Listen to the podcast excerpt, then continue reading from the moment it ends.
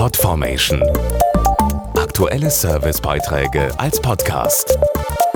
Regelmäßige Infos und Tipps aus den Bereichen Gesundheit und Ernährung. Am 24. April ist Welt-Meningitis-Tag. Ein möglicher Auslöser der Krankheit sind Meningokokkenbakterien. Impfungen können vor Meningokokkenerkrankungen schützen. Eltern sollten sich frühzeitig bei ihrem Kinderarzt informieren, da die Kleinen besonders gefährdet sind, zu erkranken. Impfungen können Krankheiten verhindern und Leben retten.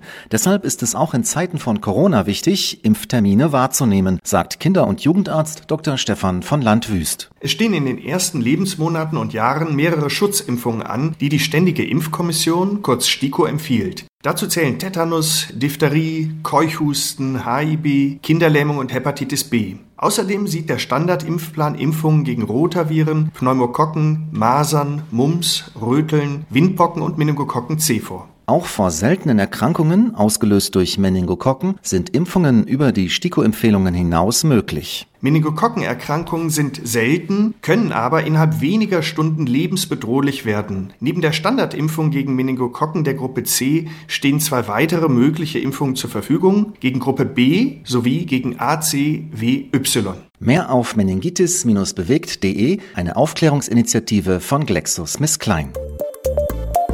Podformation.de Aktuelle Servicebeiträge als Podcast.